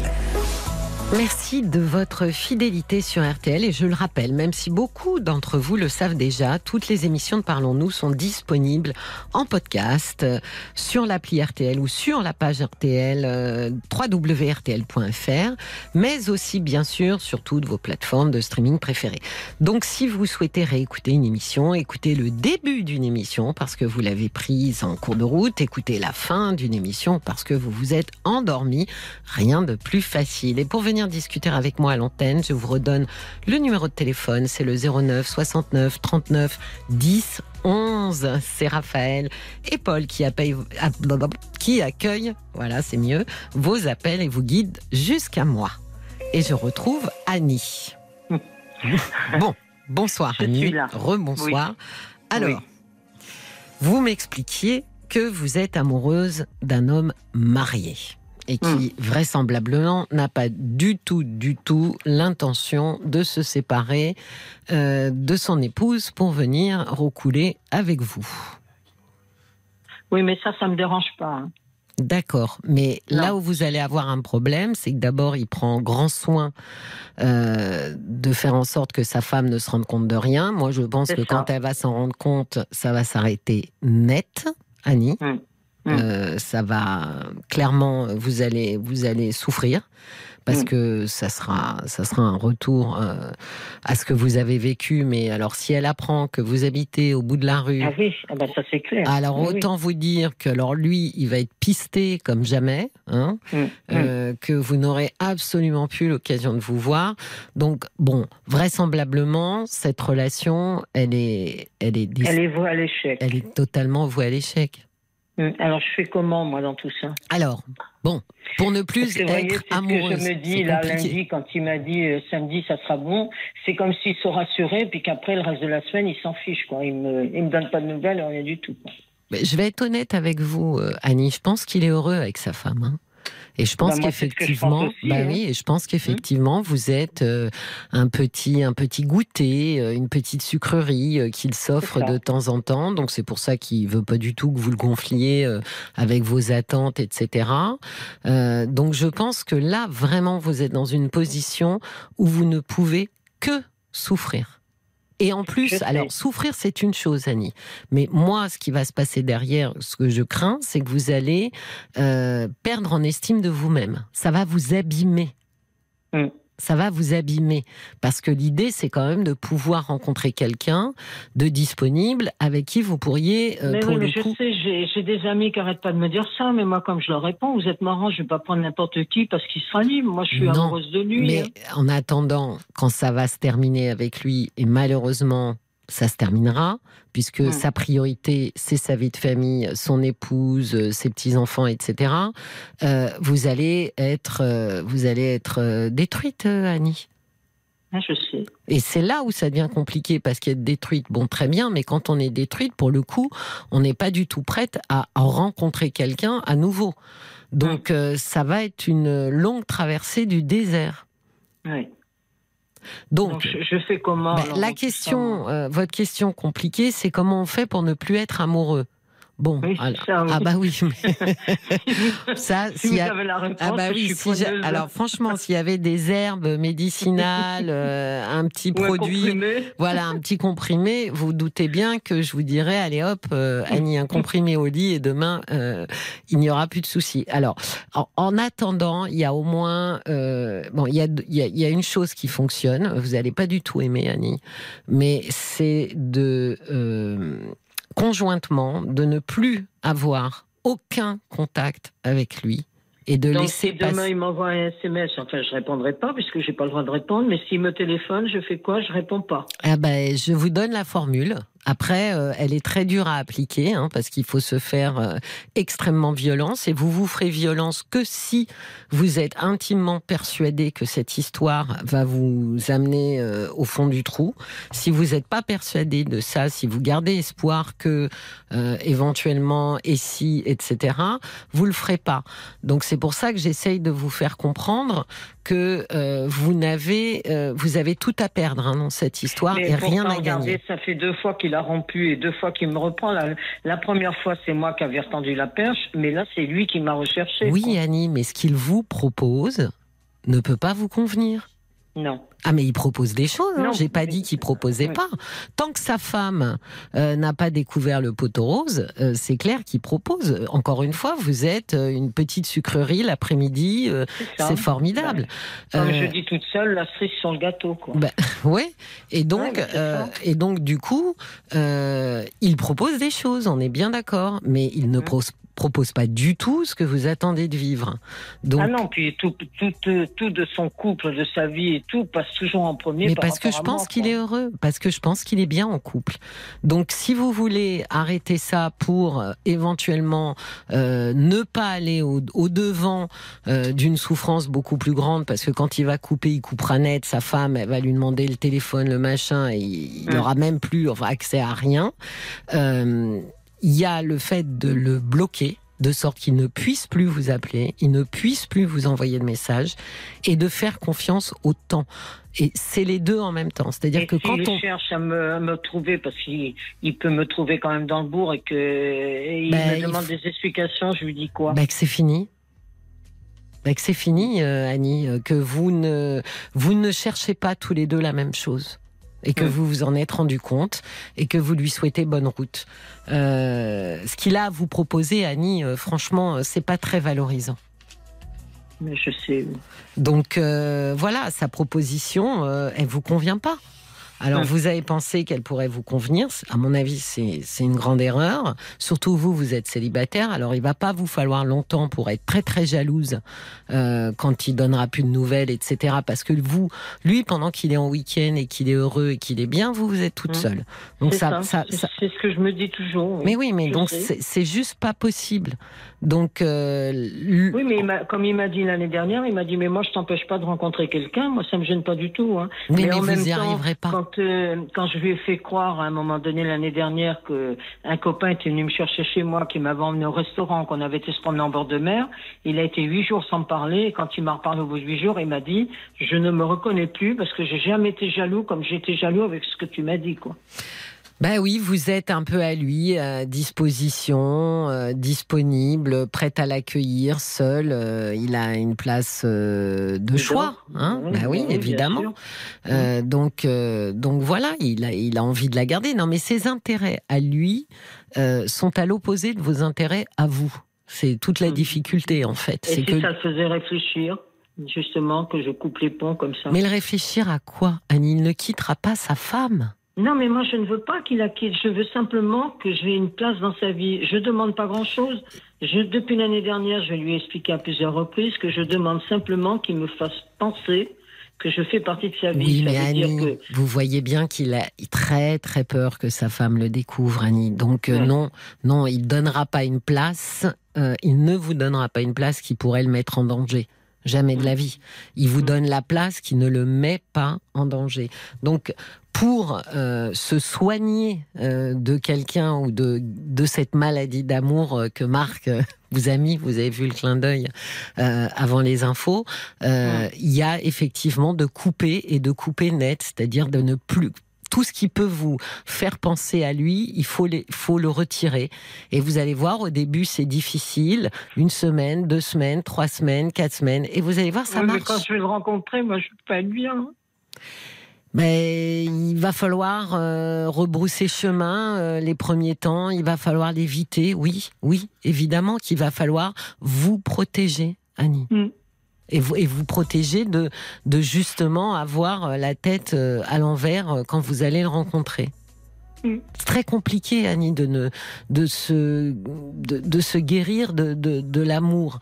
C'est très compliqué. La seule chose qui fonctionne à peu près, si on peut dire qu'il y ait quelque chose qui fonctionne, c'est de se couper de tout, de voir énormément ses amis, de sortir, de faire beaucoup de choses, de n'avoir plus aucun accès, ni lui. Donc il faut enlever son numéro de votre portable et bloquer euh, s'il appelle. Euh, c'est vraiment d'être, euh, voilà, de le sortir complètement de votre vie et d'attendre, d'attendre que le temps fasse son effet. Mm. D'accord? Mm. Bon, je vous souhaite beaucoup de courage, Annie. Et réécoutez, euh, réécoutez l'émission en Oui, podcast oui, demain. C'est ce que je vais faire. Ouais, oui, oui. je, je pense que ça, parce que là, évidemment, c'est normal. Vous êtes, euh, vous êtes triste et il y a beaucoup d'émotions et c'est tout à fait normal. Écoutez-le demain euh, euh, à tête reposée. Oui, D'accord c'est ce que je ferai, oui. Je vous remercie bien. Je vous en prie. Je vous en prie, Annie. Jusqu'à minuit, Parlons-nous. Cécilia Como sur RTL. 22h minuit Parlons-nous. avec Cécilia Como sur RTL. Bonsoir, Caroline. Bonsoir. Je pensais pas rentrer, euh, passer si vite. Ah bah boum, sur mes genoux. D'accord. Bon, bonsoir. Bonsoir, Euh, Caroline. C'est quoi votre prénom? Cécilia. Alors, bonsoir Cécilia. Euh, ben, je voulais parler ben, de la dame qui est passée. Annie. là. Oui, oui. Voilà. Euh, ça m'a fait. Bon, moi, j'avais oublié plein, plein, plein de choses. hein. J'ai dit, ça y est, c'est fini, tout ça. Et puis, c'est bizarre d'écouter votre émission. Il y a des choses qui me reviennent. Que là, ça m'est vraiment revenu. euh, Moi, je pensais vraiment tout avoir mis de côté, enfin oublié. Et quand vous entendez ben, ces dames qui, moi aussi, j'ai eu la même. euh, J'ai eu déjà. euh, J'ai vécu avec un homme il y a, pendant des années qui Oui. allait voir des femmes très très souvent. Et après, il y a eu l'inverse. Euh, quand je me suis retrouvée seule, je suis tombée sur des hommes mariés et vous y croyez à tout ce qu'ils vous disent. Mais on est bêtes, les femmes, hein, je crois. En- général, pour être honnête, Caroline, ils disent un peu souvent la même chose. Vous avez remarqué quand bah même. Oui. Oui, mais quand vous êtes tellement amoureuse, vous voyez que le, ce- cet homme, elle vous dit Oh, il est le pauvre, il est malheureux chez lui. Oui. C'est ça. Hein Ouais, ouais, ils sont la- tous malheureux chez eux, avec des femmes très très méchantes, qui ne les calculent pas euh, du tout. Euh, ouais, ouais, c'est Mais pourquoi pourquoi on est si bêtes, nous les femmes? Parce que je crois. Alors déjà, je crois que quand on est euh, amoureuse, euh, Ouais. bon, il y a une forme comme ça, euh, mais surtout aussi, vous remarquerez quand même, Caroline, que quand on vient nous dire qu'on est extraordinaire, qu'on est en train de redonner vie à quelqu'un qui n'avait, qui était dans le brouillard, hein, qui était vraiment Ouais. au fond du trou. ouais.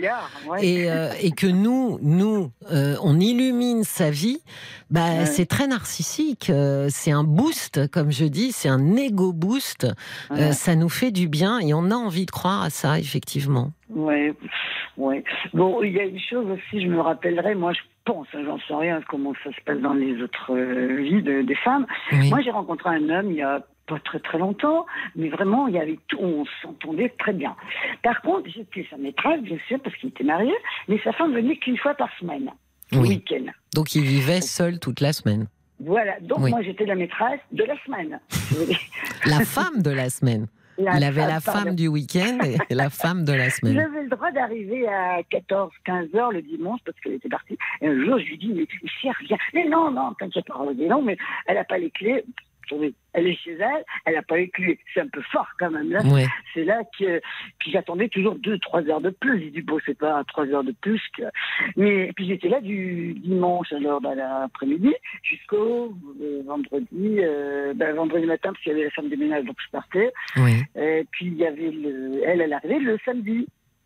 Et ce qui était marrant, enfin marrant, le, le dimanche j'en avais marre, j'ai dit on va faire à manger un jour, hein, ensemble, parce que euh, mangez votre poulet que vous avez acheté la veille à l'éclair, oh, excusez-moi, je ne veux pas le dire, dans un magasin, euh, après votre pizza, vous remettez des choses très bonnes, mais j'en ai marre de manger ça, j'ai envie de manger autre chose. Alors c'est très bien, euh, voilà ce qu'ils mangeaient le week-end, le- du poulet et puis des pizzas, très très bien. Et on s'est mis à, faire de la cuisine ensemble parce que c'est un monsieur qui avait des chambres d'hôtes et il faisait des repas des, à ces gens qui venaient d'un peu de toute la, de- du monde entier. Oui. C'est un homme qui parlait très très bien anglais, donc il pouvait se, se parler avec tout le monde. Et, mais on a commencé à faire des repas ensemble, mais vraiment, moi je suis un peu espagnole, donc je lui ai ramené des légumes, des- beaucoup de choses. Vous avez surtout créé une intimité ensemble. Bah oui, Bah, oui. oui. Mais alors lui, il venait de Normandie, donc il me faisait plein de choses avec la crème fraîche. Ah bah là. oui, ah bah oui. Alors pour grossir, vous voyez, j'ai bien grossi à mon Je comprenais pas, mais bon. Euh, il me faisait des bons petits gâteaux le matin pour les clients, puis il en restait. Quand il restait quelque chose, eh ben, on mangeait, c'est sûr. Euh, Et après, on a fait, on faisait, ah oui, on en faisait beaucoup. Ça, On- comme je le disais, on va arrêter de manger des choses trop grasses. On va faire du poisson euh, en papillote. Vous aviez une vraie vie de couple? Ah oui, il avait un jardin, c'était un ancien pépiniériste, il avait fait un beau, un beau jardin. euh, Alors on faisait le jardin ensemble, on faisait les courses ensemble. Et moi, comme je danse, le monsieur non, parce qu'un pépiniériste et un ancien rugbyman, c'est pas facile de faire des pas de danse. Mais bon, il m'en met. Vous voulez dire que c'est pas très agile très, ah, très agile pour prendre euh, une pioche et, et couper un arbre. Ça oui. Mais pour aller faire des pas de danse, je savais pas. Donc il m'emmenait, il me regardait danser avec des hommes. Et puis je sais pas si c'était ça. On sentait euh, le soir, c'était quelque chose de, fabuleux. Je n'avais jamais re- retrouvé un, homme comme ça qui me faisait, qui me donnait du plaisir. Est-ce qu'il avait fait ça dans la journée en me voyant J'en sais rien. Danser. Mais j'étais tellement heureuse. Après, on faisait, on partait. Il n'était jamais parti en vacances. Je n'ai jamais compris. On partait trois jours, deux jours par-ci par-là. Et il, il s'allait à- il était heureux parce que je voyais bien. Mais c'est quelqu'un qui parlait pas beaucoup. On parlait plein de choses, mais des choses de lui. Un jour, il me dit bon, tu prends, euh, donne-moi mes clés, tu rentres chez toi. J'ai pas compris. Ben, je suis rentrée chez moi. J'étais à cinq minutes hein, chez lui. C'était pas très loin. J'ai ramené toutes mes affaires. Puis quelques jours après, ben, je le voyais avec des femmes. C'est un homme qui était, qui avait très très peu de femmes. Parce qu'il que sa femme qui était là, il était, il, ça faisait quoi, 40 ans qu'il était, était marié. Euh, il achetait des maisons parce qu'il n'y avait pas d'enfants, donc il n'y avait rien, il n'y avait pas de descendants, donc il achetait des maisons, il, lui, il les réparait. Il refaisait entièrement, puis il louait. Oui. Puis là, maintenant, il a tout vendu, mais puis il est parti. Mais je sais pas où. Il- Ça s'est terminé comme ça, votre histoire Ouais. Il a dit Ouais, euh, elle- Rends-moi mes clés et rentre chez toi. Oui, Euh, ben, je suis revenue parce qu'il est- il, fallait qu'il déménage. Donc je suis arrivée quand les déménage- déménageurs étaient là. Bon, elle n'était pas là. Et euh, il me dit, bon, tu t'en vas Je dis, non, il y a- des fruits, tu sais, en ton jardin, je peux y aller. Bon, il me dit, oui, mais je reste à côté de toi. Que tu crois que je vais te voler tes, fruits? Je, voulais sûrement surtout savoir comment c'était la maison. Parce que à déménager, je pense qu'il y a beaucoup de choses qui, sont parties, sûrement. Et j'aurais bien voulu, mais il ne voulait pas que dans l'appart- dans l'appartement. Donc j'allais dans le jardin. Je prenais les fruits qu'il y avait. Mais vous n'avez jamais su pourquoi il Non. avait rompu? Non. Oh, il m'a dit que j'étais. Qu'est-ce qu'il m'avait sorti un jour? Mais parce qu'il ne parlait pas. Bon, c'est vrai que j'étais beaucoup sur Internet. J'aimais bien le soir. euh, Bon, toute la journée, euh, moi j'étais fatiguée de la journée. Ben, Au lieu d'aller dormir, deux fois, prendre ma douche, et ben j'allais sur Internet. Et il s'endormait souvent avant moi. Est-ce qu'il y a eu ça? Ah. Ça peut aussi. Hein? Euh, mais enfin, c'était pas la nuit, c'était le jour, et on avait n'importe quand, qu'on pouvait faire tout ce qu'on avait envie de faire. euh, et j'ai pas compris. Ah bah Alors oui. euh, expliquez-moi, un homme, qu'est-ce qui, pourquoi il fait ça? Oh là là. Bon, il- Mais je ne suis pas médium, euh, Caroline. Qu'est-ce qui a pu lui passer par la tête? Dieu seul le sait. Euh, Mais il était tellement beau, il était. euh, enfin, il était aussi polygame. Hein Honnêtement, il avait une femme la semaine, une femme le week-end. euh, Ça s'appelle euh, un peu polygame. Oui, bon, enfin, je pense qu'ils vivaient plus ensemble. Chacun avait sa chambre. Bon, Mais est-ce que vous avez souffert? Euh, oui. Oui. Il a bien vu que j'ai souffert, bien sûr. Euh, Parce que un soir, euh, la, la fille, la nouvelle femme qu'il avait, ils, avaient, ils dormaient dans une chambre d'hôte, hein, dans Oui. une- dans chez eux, mais pas dans, pas dans sa chambre à lui. Oui. Dans- Puis la- les fenêtres étaient grandes ouvertes, puis je les entendais. Oula. Alors, je connaissais pas le. Oui, oui, j'entendais. Ben, j'étais dehors, j'entendais, j'étais en bas. Eux, ils étaient au premier étage. Là, comme il faisait très chaud, tout était ouvert. J'entendais bien. Euh, elle a, puis ils ont dû entendre un bruit. Enfin, il a dit ne parle plus. euh, on attend que ça se passe. Parce que lui, c'était ça. Quand il avait une nana. Euh, pourtant, j'étais persuadée. C'était la femme de sa vie, hein. j'étais sûre, j'étais. Moi, c'est quand même très violent. Comment vous vous êtes. euh, Très, comment très vous en avez guéri? J'ai crié beaucoup, j'ai crié à travers quand je passais à côté de lui. Ah, vous criez? Vous lui criez dessus Ouais. Je D'accord. pensais que ça me faisait du bien, mais bon, ça m'aurait fait. Puis maintenant, bon, ça va mieux. Enfin, ça va mieux. Je passe devant la maison encore qui est vendue maintenant depuis longtemps. Euh, je me dis, oh là là, comment ça doit être là, là, là, le jardin. J'aimerais bien voir. Ça, ça me manque, le jardin. Ça me manque, cette maison. Mais bon, Donc, vous, vous dites quand même, Caroline, que le temps fait son affaire. oui. Oui. Pour. Annie, euh, l'idée de, de, de- Bon, alors vous, c'est pas ce que vous avez fait. Moi, je recommande. hein, J'ai un message de Florence qui m'a dit bonsoir. Je viens de suivre votre conseil. Quel bonheur, quel soulagement que de supprimer des numéros qui me rendent la vie toxique. Un grand merci. Moi, je j'ai testé hein, avec euh, mes patientes et euh, bon, c'est pas comme ça que vous avez fait, mais de, de vraiment bloquer les numéros de pour ne plus euh, avoir ce numéro qui s'affiche sous le nez et de et de sortir beaucoup s'aérer et de laisser le temps faire son affaire. On n'est pas la même après une semaine ou après euh, cinq semaines. Sûr. Mais euh, bon, il y a la technique aussi, euh, la vôtre, euh, crier sur sur son amant à chaque fois qu'on le croise. Non, mais quand il était dans, dans sa maison, parce que le temps qu'il déménage, hein, ça fait Oui. quelques mois. Donc vous criez sous les fenêtres. Voilà. Non, quand il était à côté de moi, non, quand même. Bon, merci infiniment en tout cas. Merci beaucoup de votre témoignage. Alors, En tous les cas, il y a une chose, Caroline, ça montre à Annie que le temps faisant, euh, on s'en remet parce que vous êtes souriante. Vous dites vous-même que bon, vous avez un petit pincement au cœur en passant devant la maison, mais euh, vous vous en êtes remise. Donc ah, mais c'est je suis heureuse. ben voilà, donc j'espère que Annie, euh, j'espère qu'elle entendra ça et qu'elle euh, qu'elle elle réalisera que on, on- on en guérit. Merci infiniment Caroline de votre appel. Merci beaucoup. Passez une très belle soirée. Jusqu'à minuit, Parlons-nous. Cécilia Como sur RTL. Jusqu'à minuit, Parlons-nous. Cécilia Como sur RTL. Effectivement, nous sommes ensemble et en direct jusqu'à minuit sur RTL pour souffler, partager ensemble vos histoires de vie. Appelez-nous au 09 69 39 10 11. Que l'on fasse un point sur ce que vous traversez. Vos conseils sont également les bienvenus au 64 900 par SMS. Et n'oubliez pas de commencer votre message par les trois lettres RTL. Bonsoir Judith. Bonsoir. Bienvenue dans Parlons-nous. N'ayez pas peur. racontez-moi, racontez-moi ce qui vous arrive, Judith. Alors, je vous appelle pour parler euh, de soucis que j'ai avec la nourriture. Oui, Donc, en fait, euh, j'ai une sorte d'addiction au sucre, tout ce qui est sucré. oui, Et j'ai tendance à avoir des crises, euh, alors je sais pas si on peut dire de boulimie, mais où je mange beaucoup. beaucoup d'aliments sucrés. Oui, Oui. en particulier, enfin beaucoup de cochonneries, on va dire. voilà. Mais Euh, est-ce que ces cochonneries-là, elles peuvent ne pas être sucrées du tout ou s'il y a quand même ce, ce- cette... euh, Mm. Et euh, ça fait combien de temps que vous avez euh, ces crises? Euh, C'est difficile à dire parce que j'ai eu plusieurs phases. Oui, donc j'ai eu une phase à l'adolescence, vers l'âge de 12-13 ans, je crois. oui. Et puis là, à l'âge adulte, je ne saurais pas vous dire quand ça a commencé, mais là, en tout cas, ces derniers mois, c'est assez fort. Vous avez quel âge, Judith? J'ai 39 ans D'accord.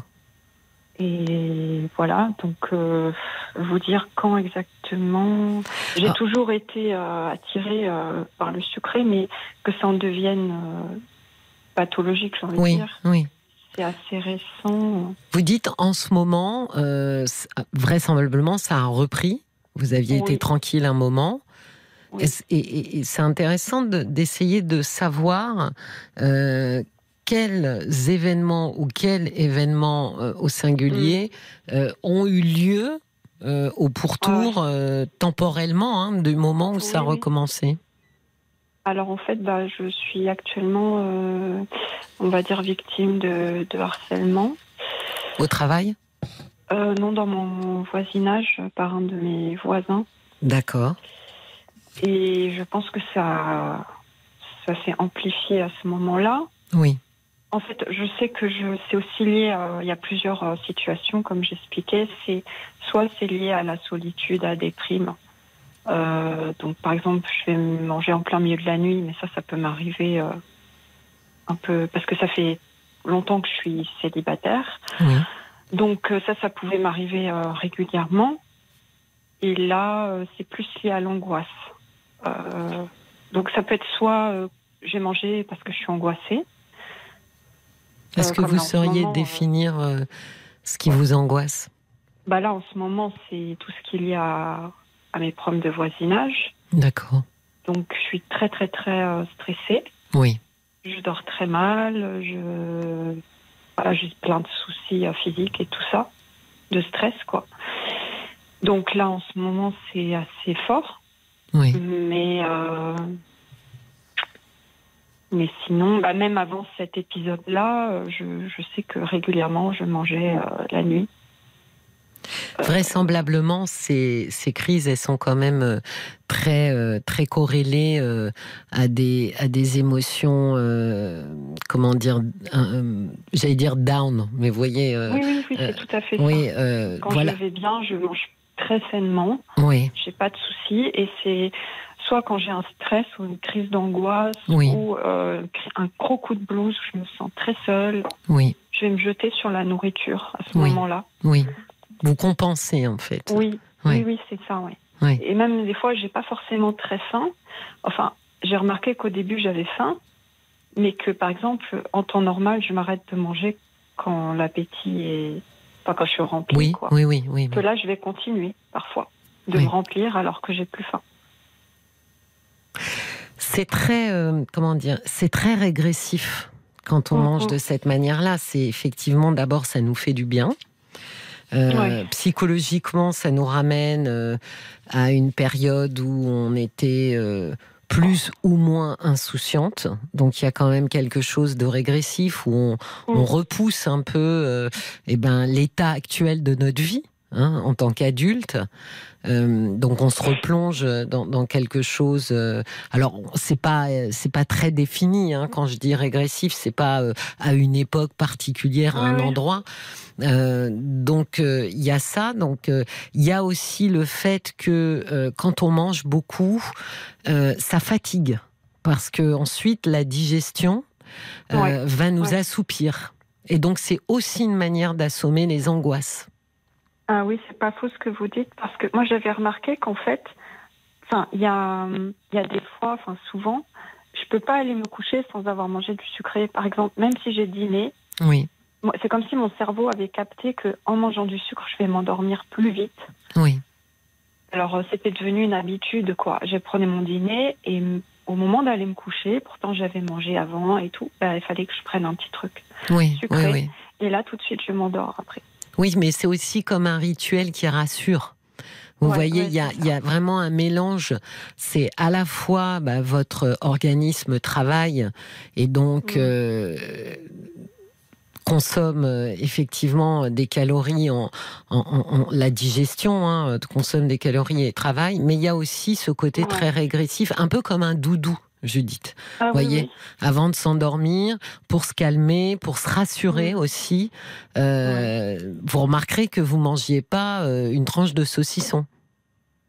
C'est Ouais, plus une nourriture sucrée, c'est plus quelque chose euh, qui nous ramène vers Mm. l'état, hein, de manière assez générale, euh, l'état d'enfance. Après, il y a Mm. quand même un phénomène euh, neurochimique important, c'est que le sucre est extrêmement addictif Oui, bah oui, oui. ça, son, son pouvoir addictif est comparé euh, au pouvoir addictif de la cocaïne, voire Ah supérieur au pouvoir addictif de la cocaïne. Donc vous imaginez Mm. euh, à peu près le, le- le niveau euh, de de- d'addiction que, que déclenche le sucre. Donc Mm, mm. je pense que que ça aussi ça ne vous aide pas. C'est-à-dire que c'est Mm. comme de l'alcool ou comme une drogue ou euh, voilà, vous, votre corps euh, réclame en fait sa dose. Plus j'en mange, plus j'en veux, quoi, Oui, oui, bah oui. Oui, parce que ça sature cette zone du cerveau qui est euh, la zone de récompense et Mm. qui donc euh, euh, a besoin d'être récompensée, justement. Ah, j'ai eu une Mm. dure journée, euh, ah, Mm. j'ai- j'ai j'ai beaucoup de stress, euh, ah, Mm. c'est c'est compliqué, c'est pas facile. Donc, c'est c'est ce qu'on appelle euh, familièrement un plaisir, mais c'est surtout aussi que votre cerveau et cette zone-là, de, de cette, cette zone de récompense, qui est un petit noyau, hein, qui est minuscule, qu'on a dans le cerveau, qui s'appelle le noyau accumbens, euh, est en demande. Et c'est effectivement très compliqué de, de ça se ça se comment dire ça se symbolise par une forme de pulsion. Ah oui, complètement. C'est incontrôlable, on va Hum, dire. hum, hum. Que mon cerveau, enfin une partie de moi me dit non, non, c'est pas bien. Oui, En plus, je me répète parce que je sais que sur le moment, ça me fait du bien, mais après, ça me fait du mal. toujours. Parce Oui, que oui. j'ai des, je me réveille euh, très tôt le matin avec des grosses crampes, etc. Et le lendemain, c'est mal de ventre, Ah oui. forcément, hein, parce que donc je- je- je- j'en paye le prix à, à chaque fois le lendemain. Oui. Mais sur le moment, ça me calme. Vous avez été euh, aidé? Vous avez vu. euh, Bah, Des- J'ai essayé, j'ai essayé, j'en ai vu beaucoup, mais ça n'a jamais rien apporté. euh, vous avez vu quoi? Des psychologues, des. de tout, des psychiatres, des psychologues, des psychothérapeutes, Oui. Des art thérapeutes, des Hypnothérapeutes? oui, oui. Et alors, qu'est-ce qu'ils disent? Qu'est-ce que vous en avez, euh, comment dire, retiré de ce que de ce que chacun euh, apportait? Bah, rien, parce que tout ce qu'il disait, je le savais, Oui. en fait, au fond de moi. Donc, c'est toujours. euh, bah, il y avait un problème de dépendance affective, dépression, troubles anxieux. Mais vous n'êtes pas traité pour ça, Judith, pour la dépression et le trouble anxieux, Alors, qu'est-ce que vous entendez par traiter euh, Euh, avec des antidépresseurs. Oui, alors justement, le souci, c'est que je peux pas en prendre. Oui. Parce que de l'autre côté, j'ai des problèmes neurologiques assez Oui. importants et du coup, je peux pas. D'accord. Et du coup, ça fait des années que j'ai pas de béquille. Et, Oui, euh, oui, oui. Voilà, donc euh, je vais voir des, des thérapeutes. Euh, L'hypnose, c'est pareil, ça me déclenche des problèmes neurologiques. D'accord. Donc c'est très compliqué pour me soigner. Oui. Ça n'aide pas du tout. Et la méditation? Alors ça, j'en fais. C'est Oui. vrai que ça m'aide beaucoup. Bah là, par exemple, aujourd'hui, j'en ai fait. Oui. Euh, méditation pleine conscience. Euh, ça fait quelques années que je m'intéresse au bien-être. Oui. Donc je fais beaucoup de pratiques euh, comme ça, des, des méditations en ligne ou toute seule. Ou... Voilà, mais je... Judith, quand vous avez été voir ces thérapeutes, c'était essentiellement pour leur parler euh, de quoi De votre addiction euh, au sucre ou aussi de Euh, leur parler de la déprime, de votre Ah, célibat de tout, de Ouais. plein de choses selon le... Parce que j'ai beaucoup de soucis, donc euh, il y avait de quoi, de quoi faire. Donc selon les périodes, euh, il y a eu des périodes où j'étais victime de, de harcèlement aussi, donc... euh, donc je parlais de ça. D'autres moments, c'était des problèmes affectifs euh, avec euh, mes relations qui n'allaient pas. Enfin, bon, j'ai toujours eu un fond dépressif, euh, anxio-dépressif. et, et- et vous avez vu des, des psychologues qui pratiquaient des thérapies euh, cognitivo-comportementalistes? Quand on Bah, j'en ai vu une qui faisait ça, mais Ouais. elle était vraiment pas bien. Elle était vraiment pas bien. Elle, elle me faisait faire des exercices, euh, elle perdait mes exercices. Elle était, en fait, elle était complètement à l'ouest. Donc, ce qui fait que ça. Enfin, bon, moi, je l'ai laissé tomber euh, rapidement. Bon, alors, la, la méthode euh, a fait ses preuves. Hein. Euh, Judith, Ouais. elle est ancienne. Hein. euh, c'est déjà, ça fait euh, au moins, euh, oui, euh, plus de 50 ans, au facile. Euh, donc, euh, c'est une des méthodes qui traite le mieux tout ce qui va être euh, compulsion. D'accord. Euh, parce que c'est des méthodes. Alors c'est vrai qu'il y a des exercices. Après, il faut pas que le thérapeute les perde. hein, je suis d'accord avec vous. Euh, C'est une méthode qui euh, tend à reprogrammer, avec vous bien sûr, le chemin cognitif qui se fait entre le moment, entre l'envie du sucre et la Mhm. consommation du sucre. Ouais. Vous voyez, dans, actuellement, sur ce chemin-là euh, cognitif, vous n'avez aucun contrôle. Si vous avez envie de sucre, vous allez le consommer. Ouais, ouais. L'idée, c'est de construire ensemble un chemin où il y a des espèces de drapeaux hein, Mhm. euh, pour essayer justement d'inclure des, des, des, des, des réflexions différentes. Euh, Par exemple, on, on détermine, et ça c'est très important, euh, quels sont les déclencheurs. Ouais. Et ça, souvent, euh, les gens n'en ont pas conscience. Vous voyez? Des déclencheurs. Parce qu'en fait, Mm. euh, ils se déclenchent automatiquement et ils n'ont pas conscience, ils, ils ne sont pas en capacité de les analyser rationnellement. Et avec le thérapeute, il y a une espèce de listing. Alors ça se fait pas en une fois, hein, parce qu'on n'est pas capable en une fois de. C'est au fur et à mesure des expériences. Quand ça arrive, le thérapeute dit ah ben très bien, ça vous est arrivé hier soir. Alors allons-y. Essayons de débusquer les déclencheurs. Et donc, une fois que vous avez analysé ces déclencheurs, eh bien, justement, il propose derrière de les contourner. C'est- tout un chemin différent que votre cerveau, en fait, apprend à faire. Oui, oui. Euh, je m'étais, en fait, je m'étais, moi, ça fait des années que je m'intéresse, que je m'intéresse à la psychologie. Je lis beaucoup. euh, j'ai lu beaucoup de livres de Christophe André parce que Oui. sur les phobies, tout ça, et surtout, donc c'est pour ça, à un moment, j'avais entendu parler de ça, des TCC. Oui, Comme j'ai des troubles anxieux, euh, j'étais sur des groupes Facebook, etc. Je parlais, il y avait des gens beaucoup qui faisaient des TCC. oui, Mais c'est pareil, j'ai l'impression que je n'ai pas trouvé le bon thérapeute ou la bonne thérapeute. Euh, et que du coup, j'en avais essayé deux ou trois euh, dans ma ville. oui, C'est ça. Et déjà, euh, c'est pas comme Christophe André.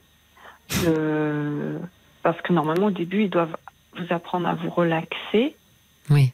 et après vous exposer petit à petit à des situations. Et moi, directement, bah, c'était euh, des exercices d'exposition. oui. Enfin bon, j'étais très déçue des, encore une fois, des thérapeutes que j'ai Oui, mais alors, euh, Judith, la difficulté, j'entends d'abord que Mm. l'alliance thérapeutique est fondamentale pour Oui. que vous ayez euh, confiance et que du coup, euh, vous continuiez même quand c'est compliqué, même quand ça fait mal, même quand c'est difficile. Mais euh, il faut aussi euh, prendre un peu de distance par rapport à, au livre. Parce que d'abord, bon, Christophe André, honnêtement, est quand même un, un- un psychiatre assez exceptionnel. Donc euh, oui, tout le monde n'est pas Christophe André, ça c'est c'est évident, mais en même temps, euh, ça se passe rarement euh, dans le cabinet, hein, euh, in situ, comme ça se passe, comme c'est décrit dans un livre. Je, je, je, je comprends très très bien ce que vous voulez dire. Vous voyez, nous thérapeutes, moi quand je lis euh, des livres spécialisés, les vignettes par exemple sur les patients, si on décrit un patient, etc., c'est toujours d'une simplicité extraordinaire. On se dit, ah bah, c'est évident, c'est clair comme de l'eau de roche. En cabinet, c'est jamais aussi clair que, euh, que dans les livres. Donc il y a, y a quand même effectivement une différence entre la manière dont on peut décrire une séance au cabinet, parce qu'en fait on la résume, on, voilà, on en sort euh, les points essentiels, et ce qui se passe vraiment euh, dans le cabinet. Après, ceci étant dit, j'entends très bien qu'il faut avoir un feeling quoi avec son thérapeute. Hein. Judith Ah ben, J'ai perdu Judith. Ah oui, là j'ai vraiment perdu Judith. C'est le, le silence absolu. C'est horrible, je parlais seule sans m'en rendre compte. Donc on, on va se faire une petite pause, que me dit Marc. On se fait une petite pause, je vous retrouve tout de suite. Jusqu'à minuit, Parlons-nous. Cécilia Como sur RTL. Revenu Judith Oui, Ah bah alors voilà, je parlais toute seule.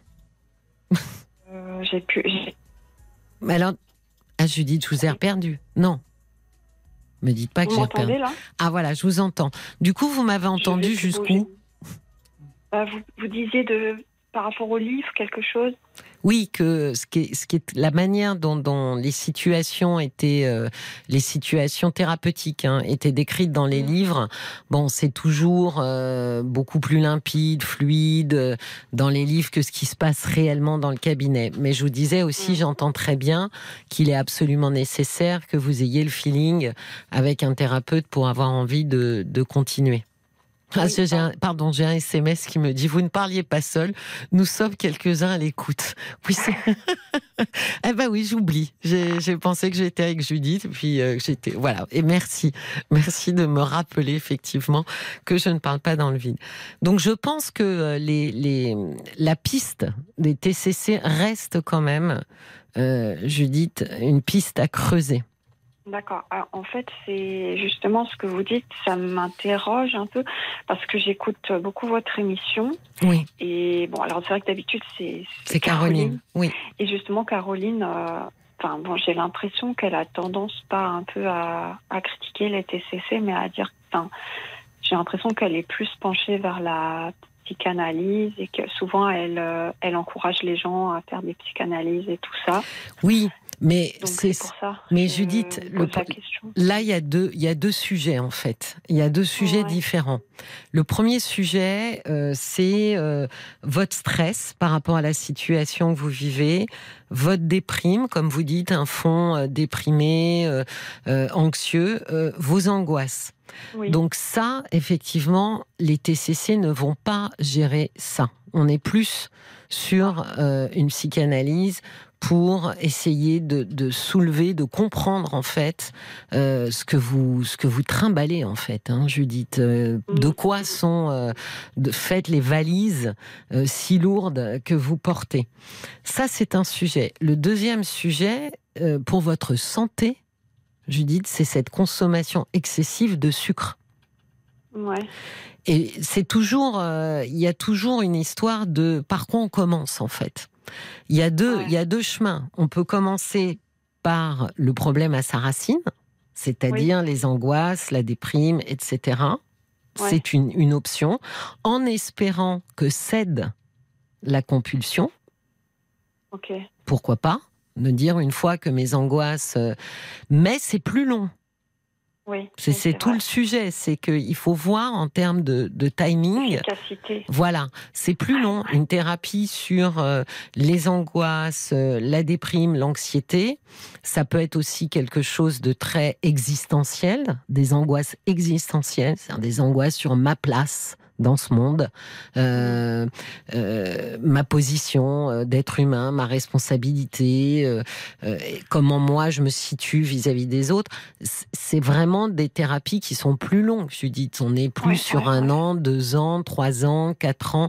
Hier, on avait Françoise qui avait fait une thérapie psychanalytique pour le coup de 70 à 75 ans, Ah, cinq oh ans. Et elle en était ressortie très très bien en disant ça a changé ma vie, c'est extraordinaire, mais en disant aussi les débuts ont été très compliqués. Mais Ouais. voilà, au bout de cinq ans, je suis infiniment heureuse d'avoir fait ce chemin. Ça me semble un, un temps assez, euh, assez, assez correct hein, pour faire une vraie psychanalyse en profondeur. Et il y a l'autre sujet qui est la consommation du sucre.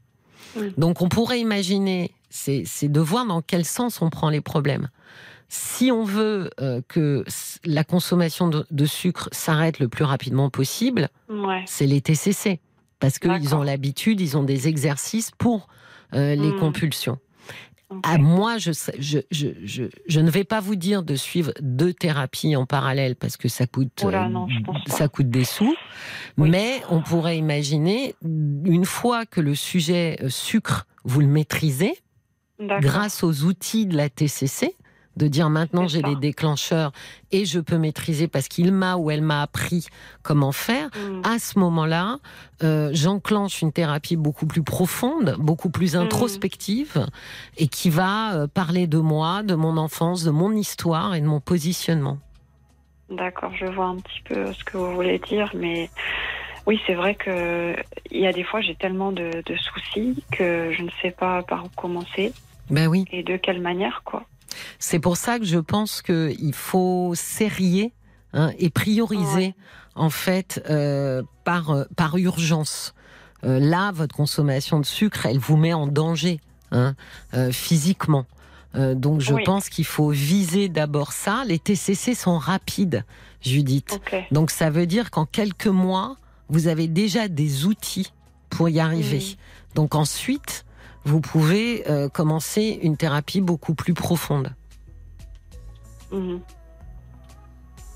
C'est Ouais. bon, c'est un peu un plan de bataille hein, pour euh, Ouais, oui, non, mais je. pour je faire comprends. simple, pour essayer finalement, in fine, dans un an, deux ans, trois ans, d'avoir un petit peu, euh, d'avoir un peu parcouru tout ce qui vous posait euh, problème. D'accord? Ouais. Je pense. hein. Après, vous pouvez le faire dans l'autre sens, mais euh, dans l'autre sens, ça veut dire que le sucre, ça sera pas réglé dans quelques mois. Mhm. Ouais, c'est sûr. Mais c'est vrai que là, je m'inquiète pour aussi mon état physique parce pour que ça, ça. a des, réper- des répercussions physiques. Mais évidemment. C'est pour ça que j'aurais plus procédé comme ça, mais vous Mhm. pouvez procéder dans l'autre sens. Prenez le temps d'y réfléchir. D'accord? D'accord. Ok. Je vous souhaite une très, très belle soirée. Merci Je vous en prie. Au revoir. Au revoir Judith. Voilà, c'était un vrai plaisir d'échanger et de discuter avec vous. Toute l'équipe de Parlons-nous se joint à moi pour vous souhaiter une très belle et douce nuit. À demain, 22h.